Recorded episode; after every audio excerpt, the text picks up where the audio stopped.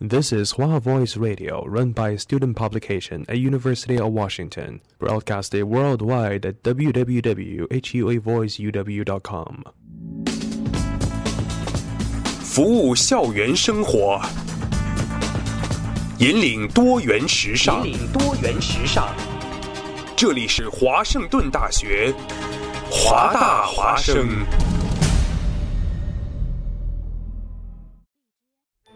烟雨朦胧，草木常青，西雅图又度过了安稳而平常的一天。暮色渐沉，喧嚣渐息，每一个夜晚，我们都在同一个地方，让声音乘着电波化为雨水，滋润所传达到的每一处土地。听众朋友，晚上好，欢迎收听直播的华大华声。生过留痕，却永不落脚。因为那道电波所承载的是锋利如现实、飘然如梦想的每一位广播人的信仰。声音在，信仰在，我们在。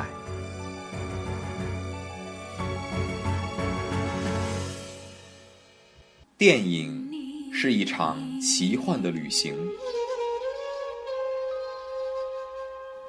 在由光影交织而成的世界中。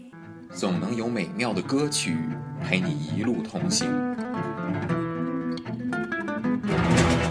你可以在中世纪的城堡中寻找文化的印记，也可以在舞池里跳上一曲 Tango。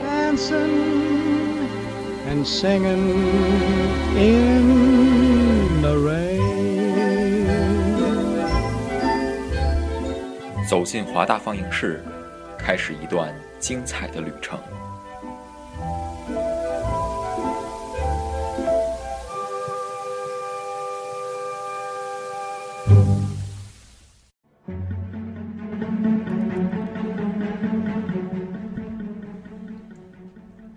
听众朋友们，大家晚上好！现在是西雅图时间周三晚上七点零二分。您正在收听的是由华大华声为您带来的华大放映室，我是主播叶雨，我是主播新颖。那在节目正式开始之前，我先说一下收听方式。在美国的听众朋友们，可以在网上搜索三 w 点 h u a voice u w 点 com，或者手机下载 Tune In Radio，搜索 h u a voice radio 收听我们的直播。在中国的听众朋友们，可以下载蜻蜓 FM，搜索直播华盛顿大学华大华声，收听我们的节目。错过直播的朋友们，可以通过荔枝 FM、苹果自带 Podcast、网易云音乐搜索华盛顿大学华大华声，就可以收听节目录音了。想要和主播互动的朋友们，欢迎关注我们的微信公众号华大华声，同时也欢迎大家关注我们的微博华盛顿大学华大华声。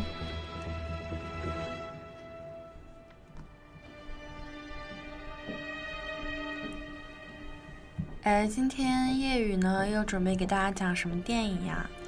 呃，关注华大放映室的听众朋友们可能会发现，夜雨比较喜欢看推理类电影。对，我发现啊，夜雨给我们大家讲的基本上就是从那个看不见的客人开始，就都挺偏向于那种悬疑片啊。对，我相信很多听众朋友们都和我一样，很享受这种不断从电影当中、电影当中的细节发现证据的这样一个过程。哎，那新颖平时喜欢看什么类型的电影呢？啊，我发，我觉得大家可能应该也察觉出来了，我比较喜欢看那种就是，就是感觉就是拍摄手法稍微细腻一点的吧，然后像什么爱情文艺片之类的。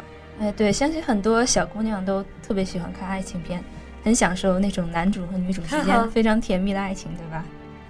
那今天叶雨想要和大家分享的电影就是推理和爱情的结合版影片。不过呢，这份爱情其实并没有那么美好，甚至就是有点像上周光棍节电影介绍的扩张版本。那么今天我想和大家分享的这部电影就是2011年上映，由安德雷斯·拜兹自编自导的西班牙电影《黑暗面》。那西班牙可以说是一个出推理类推理类电影很厉害的国家，就像刚才新颖说到的《看不见的客人》。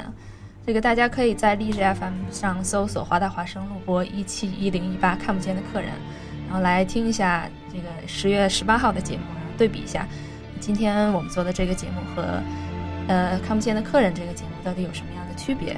嗯，啊，同时也希望大家关注我们的微信小助手，因为本周我们的华大放映室将会播放也今天由叶雨来介绍的这部《黑暗面》这部电影。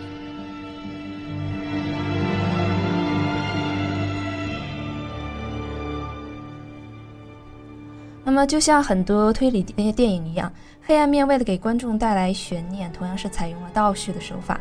那现在就让我们跟随电影的脚步，一起前往第一部分男主和现女友的剧情。那影片开头，男主观看了一段视频，大意就是：我虽然爱你，但是我无法再忍受你了，所以我要离开你。那从这里其实可以看出，视频里的女人应该是男主的女朋友。当然了，呃，伴随着这个剧情，她很快就成为了男主的前女友。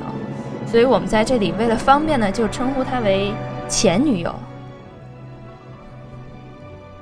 哎，心野，那就是如果说你是你是这个男主，你的女朋友给你留了一个视频，说她要离开了，她无法忍受你了，那一般呃发生这样的情况，你会怎么做呢？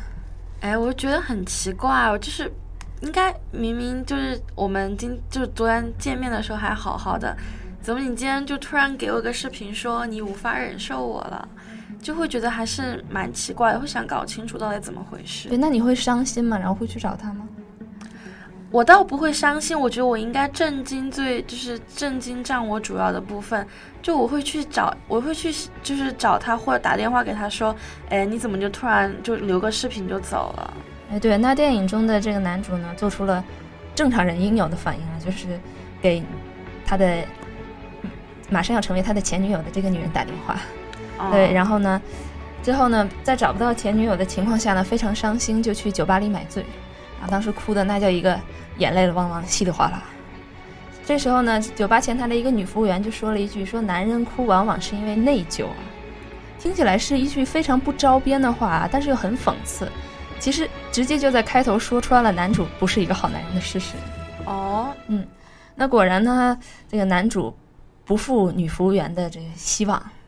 他在喝醉了，很快就喝醉了，并且在喝醉了之后呢，到达了酒吧女服务员的家，也就是男主后来的女朋友。那么我们为了方便呢，称呼她为现女友。那如果男主第二天只是去表达他的谢意呢，那这个故事就该结束了，对吧？这是一个非常优秀的男人，在得到了这个女性帮助之后，还亲自登门道谢。但是很显然呢，作为渣男的形象，这这种情况下，这种情况是不可能发生的。那么就在前女友依然失踪，然后没有任何信息的情况下，他很快就带着马上要成为他现女友的女服务员，来到了他指挥乐队的地方。那新颖，你觉得就是男男主这种做法，你觉得可以理解吗？就推动电影情节发展，其实我觉得，嗯，怎么说？因为一般常人的话，我觉得你的现女友就是就是失踪了，就突然留下这么个。视频，而且你还是去酒吧买醉，就是给你的前女友买醉的。但是你突然在那个酒吧遇到了一个新的女生，你就开始跟她勾搭上了，这还是挺少见的。对，是吧？可以说是这个扎的很彻底，本性难移，就算对再伤心，依然无法改变内心的深处的想法。嗯，那么男主之后呢，就带着女服务员去了他指挥的乐队啊。这里说这个男主是一个非常著名的指挥家。那男主就向女服务员介绍了乐器啊，然后音乐排列啊，各种各样的有关音乐方面的知识。但是你想，作为一个女服务员，酒吧的女服务员，她肯定是不懂这些的。但是呢，嗯，其实这里有说到一个就是人之常情嘛，就是每个人都希望自己的生活可以更好一点嘛，就是可以找找到一个更好的对象来改变自己的生活。那这个女服务员呢，肯定是非常想抓住男主，所以尽管什么都听不懂。面子上还是要说，嗯，非常好，哇，我很享受，可以说是非常会演了。戏精女孩，哎，真的是。然后之后呢，男主就做出了非常令人难以置信的动作，就是抱着女服务员就要接吻。当然了，我们这里也可以说是因为呃电影比较快啊，所以中间省略了一些步骤。但是无论如何，叶雨看到这一幕的时候都觉得。内心的冲击有一点太大了，脑子实在是跟不上来。嗯嗯，就在男主马上要吻上去的时候，女女服务员说：“男主他肯定有家室或者有女朋友。”那这时候男主就非常果断，而且非常肯定的说：“没有，百分百没有。”绝对没有。嗯，对，所以这里可以看出来，这个其实这种骗术很多，这个嗯，男很多不能说很多吧，有一些啊渣男有一些渣男在欺骗小女生的时候使用的就是这种手法，就明明自己周围已经有很多女孩子了，也说啊我单身，母胎单身。嗯嗯，那后来发生了什么呀？那么后来呢？呃，接完吻之后嘛，电影速度是很快的，很快就到达了这个男主的家。嗯，那接下来的画面你非常懂，因为咱们这个是校园广播节目，所以我们嗯现在马上要跳过去，然后开始我们的下一段。对，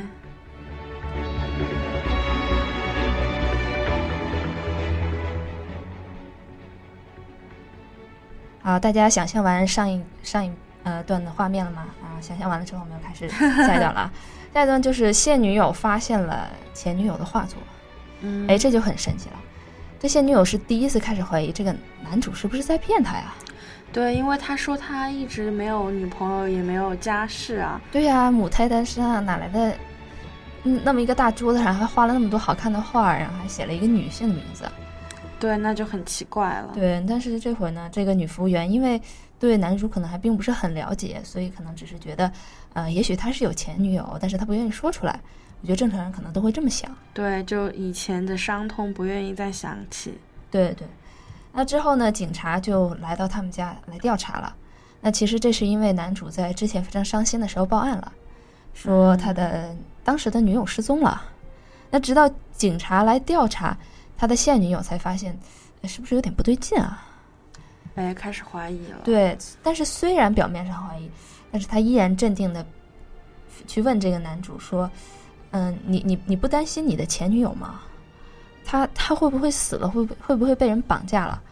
但是男主当时那个眼神啊，呃，大家可以去看《黑暗面》这部影片，当时那个眼神简直就是可以用“目露凶光”这四个字来形容，就是说，他告诉他的现女友说，他丝毫不担心他的前女友。而且说他前女友去哪儿不关他的事儿，所以从这里其实也可以看出，这个呃男主的他的第一个黑暗面，就是这个人可以说是相当冷血，就他丝毫不在乎，就是身边在你身边那么久，即便说这个女人她是抛弃了男主，但是在身边这么久一个人无无缘无故消失了，他居然可以那么样斩钉斩钉截铁的说，斩钉截铁的说，哎，我丝毫不在乎他。嗯，所以真的是一个非常非常可怕的人。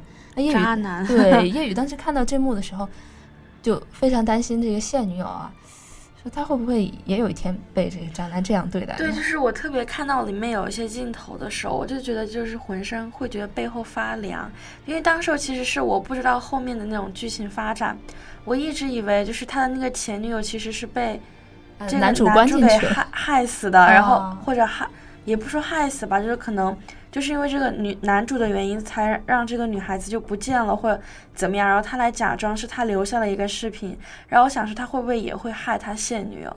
就当时我看的整个人背后都发凉。对，尤其是看到男主那个眼神，真的是感觉他就是杀手。啊，但是当然了，这些导演和编剧的脑洞呢，有时候是我们这些普通观众想不到无法的。到达的，对，那之后呢，就开始了非常，嗯，非常，嗯，怎么说呢？这个不适合，嗯，校园广播播放的画面，其实是现女友洗澡啊。嗯，对。那么我我们关注点放在这个浴缸的水的变化，不要放在现女友身上。呃，女友呃现女友在洗澡的时候，发现浴缸里的水在动，而且就像呃我我们可能去过湖面，应该知道，就是当我们扔下一颗石子的时候，湖面会产生波澜。对，对，当时浴缸里面水就是一层一层的那种在涌动的感觉，所以这时候非常可怕、啊。你想，当你一个人在洗澡的时候，按理说水面应该很平静啊，忽然开始一层一层的动的时候，你是不是会有联想什么东？西看不见在动呢？对啊，是不是有什么水鬼啊之类的？对，那还是很吓人的。对，非常可怕。所以这这时候呢，嗯、可能很多观众又往不对的地方想了，就是可能会觉得啊，是不是有鬼？啊，水里面有是是个惊悚片啊？对对，是不是水里面有鬼？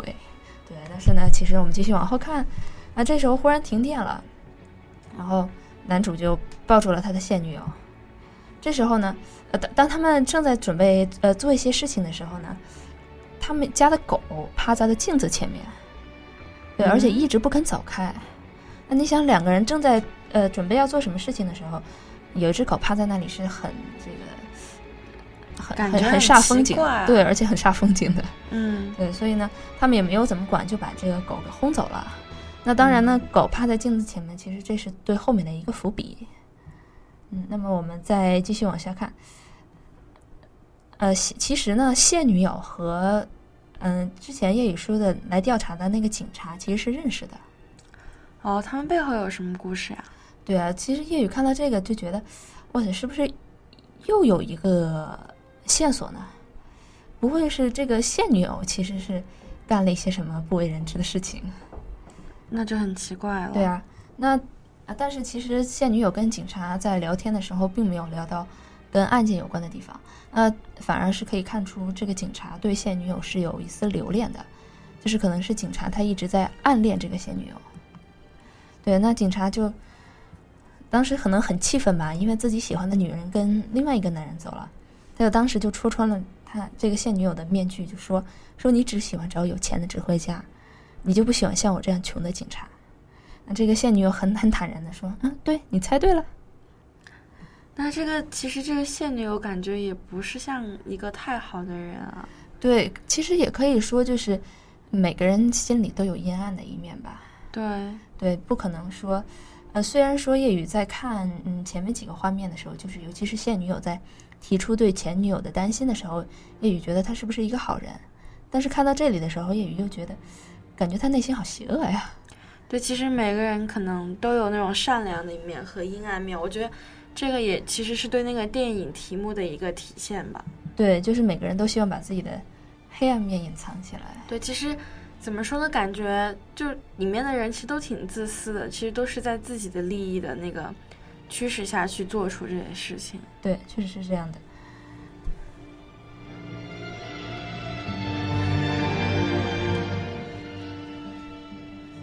嗯、整部影片其实一直在围绕着洗澡展开。嗯，嗯，呃，之后呢，现女友又洗澡了。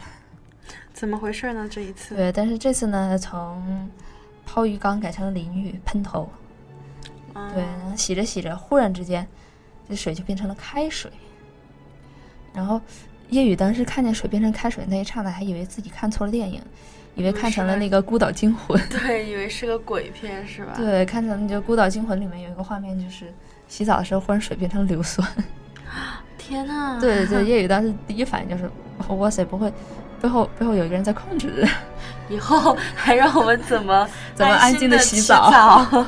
对，所以这其实是教育大家要节水，不要每天洗澡，一个星期洗一次就可以了。那之后，在现女友洗澡，这个水变成开水之后，必然是很惊吓。那不不但是开水吓着他，而且狗一直在朝他叫。最后，现女友拿着菜刀，然后自己反而撞在了钢琴上面，然后晕倒了。嗯哼，对那在他醒来之后呢，发现男主在喂他水喝，在照顾他，他就一把抓住男主，特别害怕。那男主问他怎么回事，他说：“我觉得有鬼。对的，因为其实我们剧情如果单看发展到这里的剧情，其实就真的那个怀疑的地方真的很多啊。”对，真的就像就像有鬼一样，就到处很多事情，比如说浴缸里的水纹啊，然后包括对前前女友去哪里了，这些很多事情都是不可解释。因为根本就找不到，就是找不到一个东西可以来解释这些事情是怎么发生的。对，而且其实叶雨看到这里，觉得世界应该是这样的，就是男主把前女友害死了，然后前女友的鬼魂了报复了。那那叶雨的脑洞还是真的挺大的。所以叶雨当时就想到了这点。哎，那后来就又发生了什么呀？那后来之后，男主就去验尸，是警察叫他的。警察说：“我发现了尸体，可能有可能是你的前女友。”那男主去了之后呢，面部表情很伤心，说：“这绝对不是我的前女友。”哎，可是回家了之后呢，哎，他的说辞又变了。他和他的现女友说：“说前女友已经永远的离开了他，说前女友不可能再回来了。”这时候整个眼圈都红了，而且哇，好会演戏的感觉。这个男主又开始撒谎了，是吧？对，这时候更诡异的一幕发现了，呃，出现了，现女友在镜子前面拥抱了男主，而且把脸对着镜子露出了满足的笑容。天呐，到这个现女友是又发生了什么事情吗？就觉得好恐怖啊！这会儿又觉得，哎，杀手是不是现女友呢？对，对，那么第一部分到这里就结束了。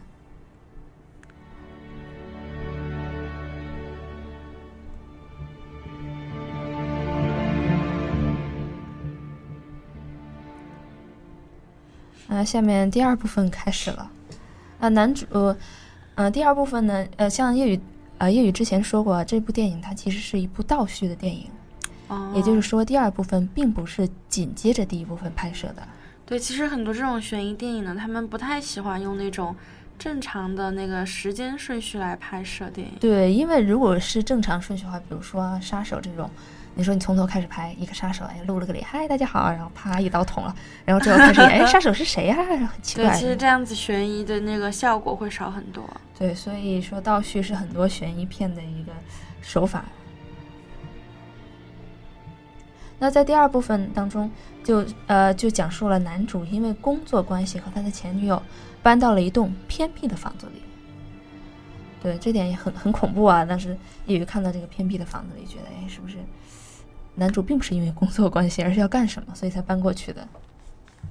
那在里面呢，前女友和女房东认识了。而且前女友非常喜欢狗，所以他立马和前女房东的狗互相产生了好感。对，对，然后其实这里也是一个伏笔啊，就是后面为什么这个狗会一直在不停的叫？啊，嗯，嗯，所以说适当的时候对小动物还是好一点，也许什么时候它就帮助你了呢？对，那往后面讲的前女友，她其实是一个呃服装设计师，哦，主要她在设计鞋子方面。哦，那那男朋友也是那个音乐指挥家，那女朋友也是设计师，那感觉很配啊。对啊，相当配，而且他们两个都是从外国到西班牙的。对，所以说，嗯，这点也为后面这个现女友她非常自卑的一个心理，其实也做出了伏笔。因为在任何人看来，前女友和男主都是属于天衣无缝，就是完美结合的那种感觉。那就对后来又那之后呢发生了什么事情、啊嗯、那之后呢，女主非常喜欢这个狗，所以她不管到哪里都会带着这只狗。那男主，嗯呃，女主带着这只狗，后来来来到了男主的乐团，结果呢，发现乐团的小提琴手，女小提琴手，整个头发都是散着的，哦，对发生了什么不可描述的事情？对，和男主站在了一起，嗯，对，很神奇吧？你想一男一女，然后女女生散着头发，然后还锁着门，发生了什么事情？对，所以这时候明眼人一看就知道是怎么回事。那这个前女友当时很伤心啊，觉得男主背叛了她，然后当时就开车直接就，呃，是其实是男主后来蹭上车的，两个人直接一路就开回了家。哦，嗯，而且这里面也其实也显示出来男主特别渣的一面，就是当时给前女友开门的是他们乐团的应该是一个老板一样的人。哦，对，那之后，结果男主当时在出门的时候还跟这个老板说：“我什么都没干，而且还是那种威胁的眼神。啊，所以他其实是在威胁这个老板。呃，对对，而且这个老板之后说：“我也什么都没说呀。对，两个人互相就打着哑谜呢。”对，其实这就像，呃，一方面可以说是这个一指挥家非常渣，他去威胁这个老板；另一方面也可以说是很多现实版的这种所谓的兄弟们啊。对对，就像人家讲的一个笑话，说，嗯，人家说，呃，一一个人的老婆，然后给给另外给她老公的那些哥们儿打电话说，呃，你你去，你知道我我老公在哪里吗？然后所有的哥们儿都说，哎呀，在我家里喝酒呢。嗯，对，所以说真的是，以后如果要找老公的话，这个千万不要给老公的兄弟打电话，一般是不靠谱的这种事情。那男主一路道歉，说绝对不是这么回事儿。嗯那最终呢，男主在和前女友在床上躺在一起的时候呢，女主最近女前前前女友最终相信了男主。对，可以说当时的话，因为他们还是互相有感情的嘛。其其实我觉得这种情况还是那种不得不相信的感觉。对，其实就像新颖说的，其实这会儿你就算你不相信能怎么样呢？所以说，很多夫妻其实也是这样嘛，就睁一只眼闭一只眼，对就能过得过且过吧。对，其实我觉得这里就是，其实为后面很多剧情的发展还是埋下了一些伏笔的。对，就比如说像这种男，就是这个男主角这种渣的性格，对，对，到处去撩女生，就永远不停手。嗯那在男主道歉的第二天早上，前女友发现了，特意查看了男主的手机。哦，对，所以说其实还不是那么信任。对，那么他在查看了男主的手机之后，发现了男主和小提琴手的暧昧的短信。那也就是说，其实并不是说像男主说的那样，是小提琴手勾引他，或者是他和小提琴手只是在谈工作，而是说他们两个确实有了什么不可告人的关系。性的发展，对对，确实是很实质性的发展。而且说，就是男主之前说的这个小提琴手勾引他这么回事儿，可以说是很多渣男的一个借口啊。是别的女的来勾引我的。对对，绝对不是我的问题，我没有错，对，都是别人。但是你话又说回来，那种苍蝇不会叮无缝的蛋嘛？对，确实是这样，一个巴掌拍不响。对，那前女友在之后肯定很伤心啊，相当于是自己，呃，感觉应该是第二次被背叛这种感觉。嗯，对，那在在前女友伤心的时候，房东太太来了，对，房东太太就安慰她说，嗯，说其实这种事情没有办法的，并且呢，他给前女友展示了一个密室。嗯，房东太太说，这个密室呢是她的丈夫建造的。那前女友就问房东太太说：“你的丈夫是干什么的？”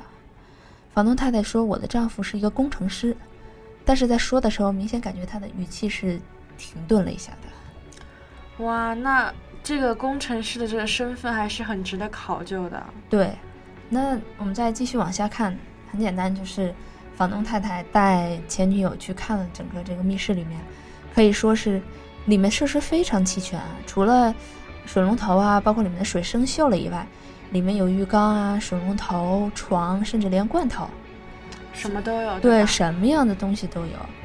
可以说在里面简直就是一个小家一样，就像外面的房子的一个翻版。嗯一个镜面的一个对称。那这里呃也也说一下这个密室的结构啊，就是在密室里面发出的声音是外面绝对听不到的，绝对听不到的。对而且在密室外面是看见的是镜子，嗯，但是从密室里面看见的是玻璃。就是那种就是单向的那种，就是那种，就是我们一般看电影里面那种审查式的那种镜子，对吧？对对，就是那个嗯小黑屋里面嗯就是那样的镜子，对，对，很多人的噩梦啊，这是。那那后来又发生了什么呀？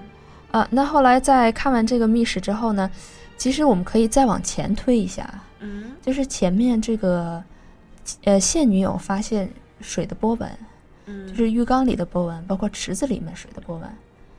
其实这里面就可以看出来，那个水呃池子里面出现水的波纹，其实就是前女友通过她所谓的玻璃，嗯，然后看到了外面，并且通过敲击，让外面的现女友看到水里面的波纹。哦，对而且包括就像刚才月野说到的第一部分的最后一幕，现女友抱着男主两个人，然后现女友对着镜子露出了诡异的微笑。嗯，但是这个女主她是怎么就在那个密室里面，她出不来了吗？对，其实肯定是出不来了嘛，要不然早就出来了。对对，那到底是发生了什么事情呀？那不过到这里呢，其实我们可以看出来，就是现女友朝着镜子诡异的微笑，并不是说因为他杀了前女友，啊，对，而是因为其他的原因啊，可能是因为占有这个男主，他之后心里非常的高兴他。是发现了吗？对，那么我们继续来往后说。那前女友为了测试男主呢，就嗯、呃准备好了自己的衣服啊，然后各种洗漱用品，然后准备带进这个密室里面。嗯但是最后，当他准备进到密室的时候呢，他发现男主就是开门了。啊，结果这会儿他赶紧嘛，因为不想被男主发现，嗯他赶紧拉上拎上他的箱子，然后拿着衣服就进了密室，然后把门关上了。那关上了之后呢，他就通过嗯他的里面所看到的玻璃来看外面的男主。那男主看到了嗯叶雨一开始说的那段录像，就是前女友留给男主的录像，说自己要走了。嗯要拜拜了，他们两个人不合适。那男主当时看到录像的时候，非常伤心，痛哭流涕。我们好像好像又回到了最开始的一开始，对对。那女前女友看到这一幕很高兴啊，她觉得男主是在乎她的。嗯，对。其实这会儿看着前女友也觉得，其实是一个挺傻的女人啊。对，就男主做出来一个这样的，就是很简单嘛，因为你想跟自己一起生活那么久的人突然不见了，怎么着都会有点感情啊。对对，但是这会儿他就觉得很高兴，哎，觉得我的测试成功了，我得到了满足感。哎，这个是他准备出去。对，但是当他准备出去的时候，他发现钥匙不在里头。就因为刚刚他就进来的急啊，所以就把把钥匙给落在了外面。对，但是其实叶雨一直觉得这里是一个 bug，就是你密室里面的人怎么着，你你想想门里面谁会在门里面领钥匙啊？对啊，对啊，所以说这个设计真的是很神奇啊。反正粤语粤语不太明白这个这个脑洞到底是怎么回事，嗯，居然在门里面还需要开钥匙，而不是而不是拿一把锁直接开开，那是很奇怪啊。对。但是没办法嘛，为了那个剧情的那种推动。对，所以说其实很多东西设计都是为了剧情。对。那结果呢？前女友在里面伤心之际呢，开始找各种可以帮他逃出去的东西。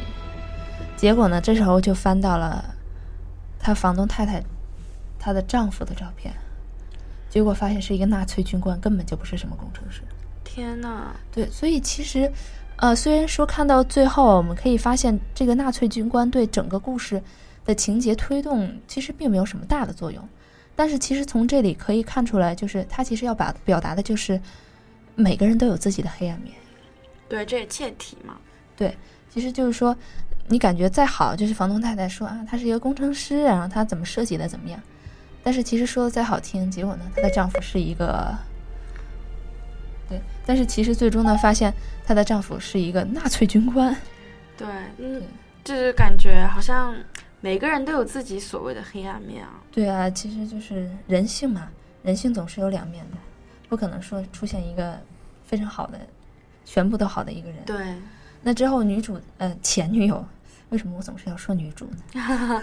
那前女友在密室里面就只能靠吃罐头来存活，而且呢，她在镜子里面。最绝望的时候就是，他看到了男主和现女友在做不可描述的事情。对，确实是这样。就是在第一部分里面介绍的，就是叶雨说的要跳过去的部分。啊，对。但是那内心肯定很煎熬，因为就前前一感觉前一秒你好像测测试你的男朋友，然后他因为你的这种离去还很伤心，但是隔两天以后他就又带了另外一个女孩子回家。对，就是虽然这里是。就是所谓的这个，呃，床戏啊，但是呢，叶雨在看的时候丝毫没有感觉出来激情，反而是那种瘆得慌，是吗？非常痛苦，真的就是，你想想看，就是一个人他在玻璃，他透过玻璃然后去看外面，然后他不停的拍打，然后不停的喊，都没有人，对，没有人理他，然后他不停的骂外面，说说那外面女的是婊子啊，然后什么的。但是都还是没有人听得到他。对对，可以说当时叶雨看的时候，就内心只有心痛的感觉。嗯，对，真的觉得那个前女友当时的眼神真的非常绝望、痛苦。嗯，对，觉得如果一个正常的人经历过这样的一个事情之后，恐怕出来之后都要经过很长时间的心理咨询，恐怕才会能恢复一个正常人的想法。那结果在这时候呢，嗯，就像刚才叶雨描述的，现女友发现了水文的秘密。啊，对，那他呢？作为一个人的正常反应，当一个人看到另一个人被困住的时候，一般正常反应都是我要救他。对对，那前女友呢？很快的，马上就去找啊，说这个呃，到底到底应该怎么开锁？这个钥匙孔到底在哪？对对，然后呃，前现女友呢，在地上的一个感觉非常像水沟里面，叶雨不明白为什么卧室会有这样的地方。啊，对，在里面发现了一把钥匙。然后他就去找这个开关，结果最后呢，他们俩就是前女友和现女友两个人不停的拍墙，就是呃这会儿呢，为什么拍墙可以听得到啊？其实是因为前女友在里面不停的凿，凿？凿这个墙。啊，对他把墙上凿出了一个那种就是小的洞，虽然说就是因为墙体非常厚嘛，不可能说真的有洞，但是说凿完了之后，毕竟墙壁呃薄了一些，外面可以听到就是通过水纹可以听到动静。啊，对，然后这两个女人就像疯子一样，然后对着墙不停的拍呀拍，对，哦。然后这回这个狗呢，因为特别想救他喜欢的这个女主人嘛，对，狗也上来对着柜子吼，嗯。对，结果对着柜子吼的时候，现女友就发现了门上的一个秘密，暗格，对他发现了在柜子里面有一个可以打开的门小门，相当于是嗯。里面有一个钥匙孔，然后前女友就把钥匙插进了钥匙孔。对，那发生到这里的时候，其实应该说是一个呃大欢喜的结局了，对吧？对，就是现女友马上前女友马上就要出来了，对，但是其实呢并不是这样，在这个时候呢，现女友的阴暗面彻底体现出来了，她把他没有开这个，对他把钥匙插插进去了之后，嗯。拧了半圈拔出来，啊，对他最终拔出来，然后对着对着镜子来句对不起，然后就走了。天哪，对，可以说真的是非常可怕。就是说我我们可以理解说，呃，比如说一个女人她为了去争夺一个男人，她她做出了一些比比较不好的事情啊，嗯比如说，嗯、这个去去耍各种花招啊，然后做各种非常匪夷所思的行为啊。但是如果说要把前女友的命给害掉，死害对啊，这个还是还是有一点那种愧疚的，跟对他内心会有，愧疚，但是我叶雨觉得能做出这样的行为，也可以看出这个现女友真的是一个相当相当冷血的人。对，对，也就是说，现在咱们就是所说的那种，就是见死不救。那还是很残忍的，对，真的是相当残忍。那这时候其实前女友在玻璃里面是第二次的绝望。嗯，感觉好像就是通过自己那种不停的努力，好像让外面的人知道他里面有人想来救他，但是没有想到这个人在救他救到一半的时候就突然放弃了，其实内心会更绝望，更那种痛苦。对，就是一开始有希望之后，然后忽然之间被打入了地狱的感觉。对，那之后呢，就像刚才欣姐说的，其实现女友虽然不想救这个前女友，但是其实他内心依然在煎熬。哦，在接下来的每一天，然后他都在想，哎，这个前女友在里面生活的怎么样了？对，对，然后他甚至在前女友在里面没有任何反应的时候，他会在镜子上就是铺那种呃，就是水蒸气铺在镜子上那种，然后在镜子上写字。啊，对，大概意思就是说你你还在吗？然后你还活着吗？啊，对，他会去问。但是之后最终让这个现女友决定打开门的原因是，那个追求他的警察拿了一袋子的照片过来，里面全部都是男主和别的女的接吻、握手的照片。渣男 本对性难移。这现女友直到那一刻才认识到这个男主是一个多么可怕的人。对，对，所以直到那一刻，他才决定去打开这个密室的门。嗯，但是呢，他打开密室了之后，他就发现里面没有任何动静，嗯然后前女友倒在床上一声不响，他以为他死掉了，对他觉得前女友是不是死掉或者晕倒了，所以他就去拍了一下前女友，结果这时候前女友非常敏捷跳了起来，然后拿酒瓶子砸晕了现女友。啊，对，在砸晕了之后，前女友自己拿着钥匙走出了这扇门，并且紧紧的关上了密室的门。啊，对，所以这时候其实前女友的阴暗面也表现出来了。对，其实就说，其实每个人心里都有那种阴暗。对，当然可以说，前女友在这时候做出这样的行动，其实也雨觉得也是可以理解的，毕竟在里面关了这么久，嗯已，经被逼疯了整个人。对对。那后来发生了什么呢？那后来就是前女友带着前女友自己带着自己的行李离开了。啊，然后这时候，因为他那只狗特别喜欢他，甚至在前女友离开的时候，那只狗都挣脱了门，想要跟前女友一起走。啊，对，可以说两就是不是两个人啊，一个人一狗，一人一狗，他们两个的关系可以好到如此的程度。就反倒把人性的那种黑暗蹭得更加的那种对，残忍。对那之后呢，男主回家，狗赶紧带着男主上楼。那这会儿呢，叶雨其实觉得，哎，是不是这个狗想要救现女友啊？嗯，对，但是结果呢，狗趴在了床上，因为床上有钥匙。啊，对，然后之后呢，还对着镜子叫。嗯，这时候男主就从床上拿起了钥匙，然后看到镜子上贴的自己和前女友的照片。哦，他可能就渐渐明白怎么回事儿了。对，但是感觉男主的那个傻样好像并没有明白，是吗？对，就是可能是很迷惑吧，但是应该是知道前女友可能并没有死，对，或者其实一直在他身边。嗯，那结尾呢？狗非常安静的看着镜子，对，跟前面完全不一样。前面在前女友被关到镜子里面的时候。狗是那种发狂的叫声啊，对，但是这会儿呢，狗就非常安静的看着镜子，然后摆出了一个非常舒适的姿势，对，然后在最后影片的结尾是现女友在拍打镜子，啊，又是一个这种感觉像循环一样，对，又又循环了。但是其实叶雨觉得，可能这个前女友其实他并没有说真的就是完全断了现女友的后路。他其实有把那个钥匙留在那个床上，而且就是把线索也留给了这个男主角，对吧？对对，所以可能就是说，呃呃，前女友虽然说就是说我自己很恨他，我自己不想救他，但是他其实还是给了别人就是那种生生的对，就是说黑暗面里面其实也有光明。对对。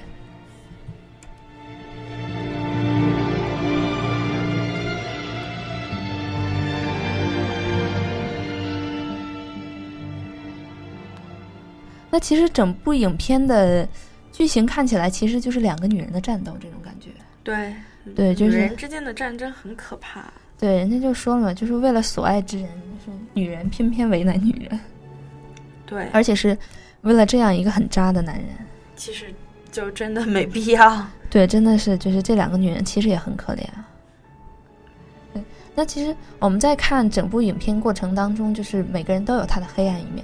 那我们就从比如说现女友开前女友开始，嗯，那前女友一开始，就是她是一个很就是那种很很开朗的一个人，对，但是直到就是最后她变成了，就是完全就是腹黑的那种状态，对，把那个现女友给打倒，然后锁她在那个密室里面，对，可以说是最后就是她完全内心的那种黑暗面完全被激发了出来，对。对，那作为现女友来说呢，其实现女友是一个。比前女友更过分的一个人，对，对他可以说，因为他完全没有受到任何的刺激，他所做的这一切，就包括他要害死前女友，他做的这一切，完全就是为了守护住自己的爱情，甚至就是说，用这个警察的话来说，他完全就是为了守住自己的财富。对他其实跟这个男的在一起，是因为这男的比较有钱，是吧？对他并不是因为就是说我对你很有感觉，我很爱你。哦，对，所以说这里面这个现女友的自私自利。可以说，就表现的真的是淋漓尽致。对，对。那作为这个男主来说啊，男主的这个黑暗面实在是太明显了。对，太渣了，就是那种感觉，就是一直玩弄那种女孩子。对，真的是完全的渣男。而且包括就连里面这个房东太太的丈夫也难逃，对，难逃谴责。嗯，最后发现他其实是一个 纳粹军官，所以他才会建造这个密室。对，而且这个整部影片不光告诉我们。人性，每个人都有自己的非常黑暗的一面，而且其实也告诉我们，就是其实也人也有善良的一面。对，而且呢，就是人不要轻易去测试对方。对，因为很多时候人是经不起测试的。对，一旦测试自己的黑暗面，就会暴露无遗。那到这时候，剩就像前女友一样，剩下的除了绝望就是绝望。嗯嗯。那今天这部《黑暗面》这部电影，我们介绍就到此为止了。嗯，也希望大家如果对这部电影感兴趣的，可以来参加我们周五晚上的 Movie Night。嗯。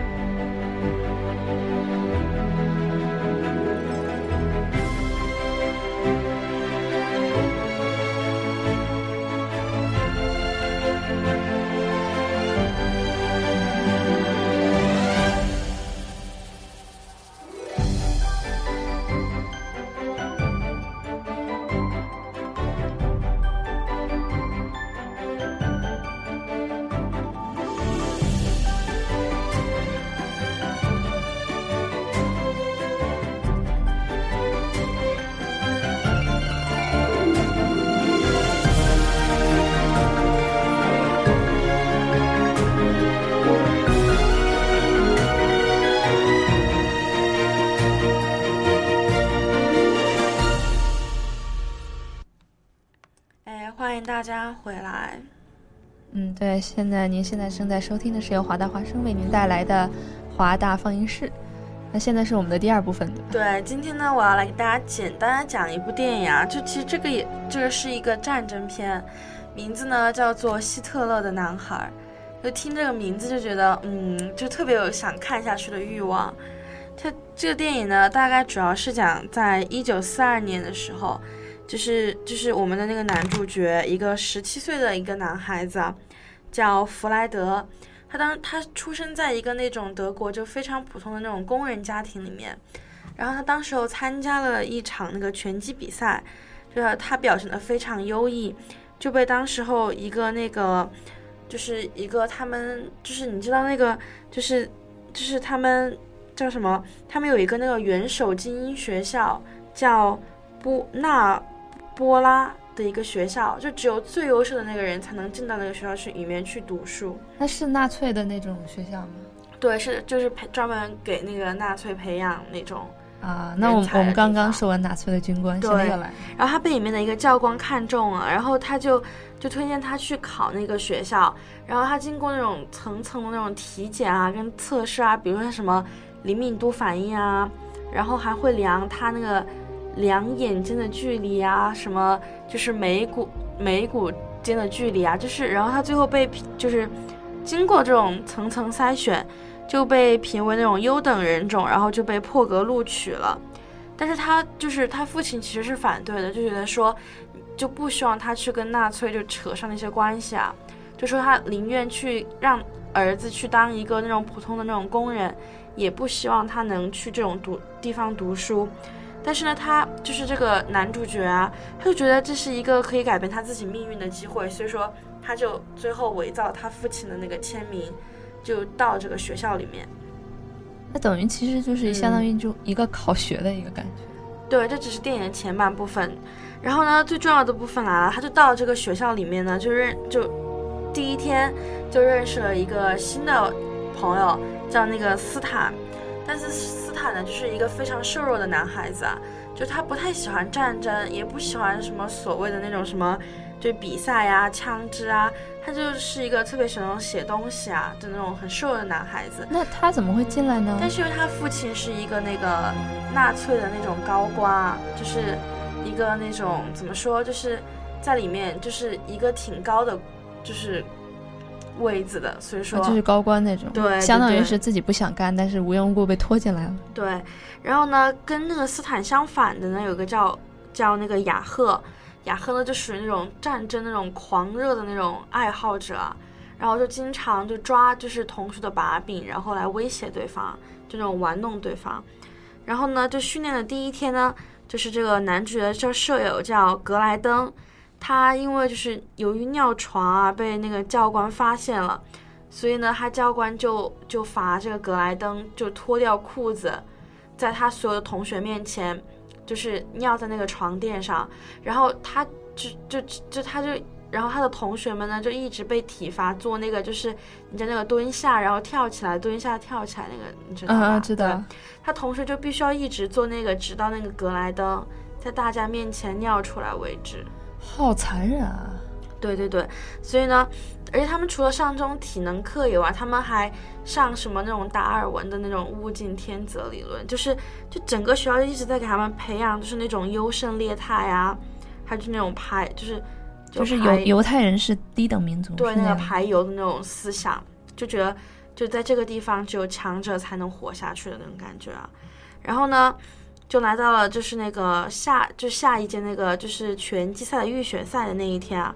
然后，其实弗莱德已经占据了那个场面的优势，但是呢，他听他教练的话，说不到击倒对方绝对不能停手，所以说他就给他对手，就是他给他那个对手了一个那个强烈的猛击，对，然后就赛后呢，斯坦就去质疑，就去质疑这个弗莱德，说你明明都已经赢得了比赛，你为什么还要去给对手最后一个致命的一击啊？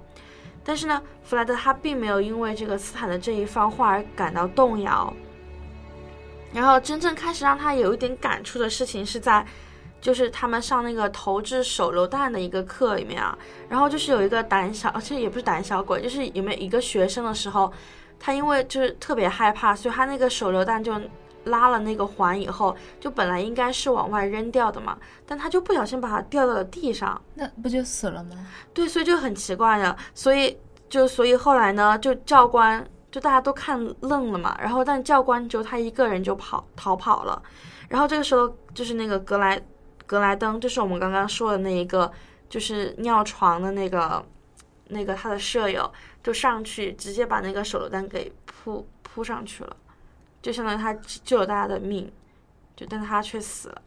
然后呢，学校给他就是举行了那种烈士追悼会啊，而且那个斯坦的爸爸也来开，就是进行了一个讲座，说你们就应该为国家这样牺牲啊，怎么讲，就又开始了新的一个那种洗脑教育。那等于就是说，要所有人就是为他人而牺牲，为这个纳粹的进步而牺牲。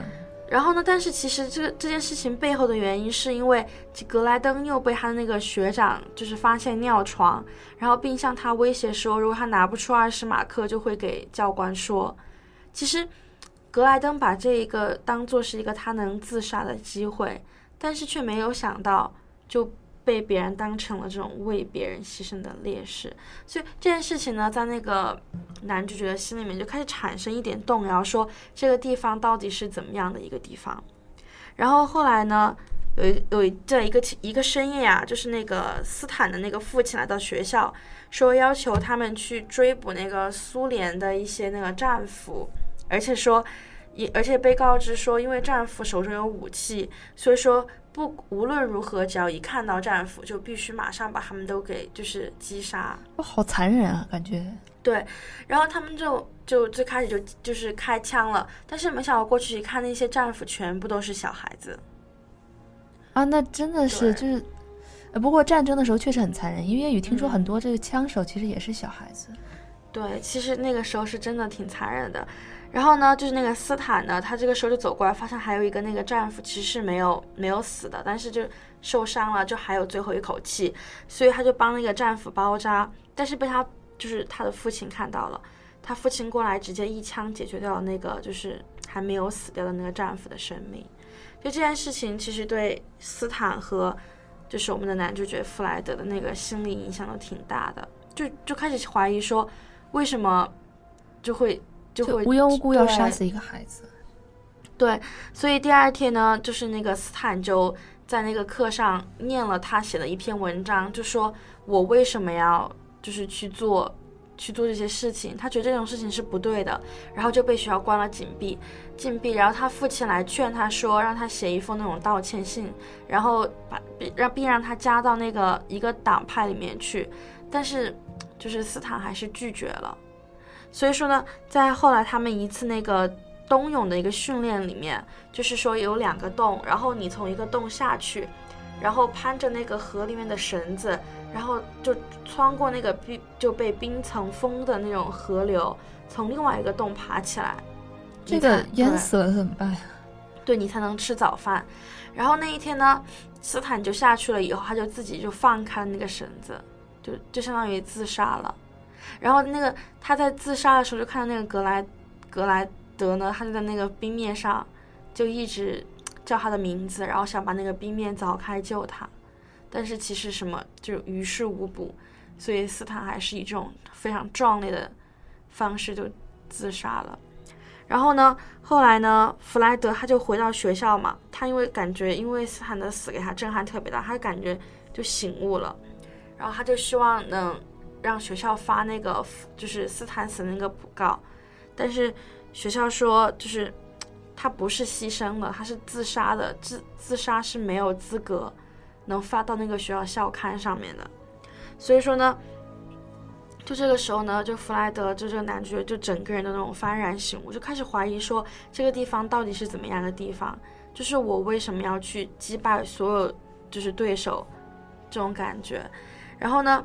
在那个学校，就是最后的那个拳击赛的那个，就是总决赛的时候，就最后一场比赛的时候，其实弗莱德是非常很快就占领了优势的，但是他就突然一下就愣了，就他在没有给对手最后一击的时候，他就看到旁边的人一直在那种对他欢呼，就是对他说你干得很好啊等等，他觉得就是都被洗脑了。对这种这种欢呼，他就觉得这种欢呼又是一种讽刺，他觉得就是因为这种欢呼，让他现在变成了这种这种麻木不仁的样子，他就开始就任凭对手一拳一拳打倒他，他就最后就就也是自杀一样。也就相当于自己输掉了这场比赛。嗯，对，然后因为他就就不做任何反抗，所以他最后被那个这个学拉伯拉伯拉这个精英学校啊给开除了。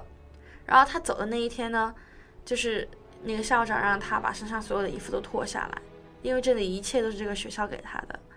他就一个人就在外面那种冰天雪地里面就离开了这个地方。我那是裸体离开，其实也不至于，应该还就穿了有穿了上衣。那也很冷吧？其实其实这点其实倒不是在说它冷不冷的问题，其实是就感觉那种茫茫白雪啊，就感觉像一遍一遍的冲刷他的那种良心一样，就是他在这个地方，他一直以为就是到这个地方可以让他出人头地，能让他人生有进一步的一个发展，但是没有想到，其实这个地方这种冷血，这种什么就是。因为一直在灌输他们那种优胜劣汰啊，什么排油的那种思想，就感觉像对他们在进行那种精神的那种洗，就是洗脑一样。但是呢，他最后在他那个朋友斯坦的那种帮助下，就他醒悟到这个地方原来可能真的不是他想象中的那么一个好的地方。也就是说，其实战争有时候是一个特别可怕的存在。对，所以我觉得这个这个片子呢，其实也是让我们在就是反思这个战争啊，特别是教育，就是的一些影响。其实也是这种导演对那种教育啊、战争一种那种无声的控诉啊。嗯，那么我们今天的节目呢，就到这里了。对，那下面给大家带来一首这个反战的歌曲《好 Tell Me Why》。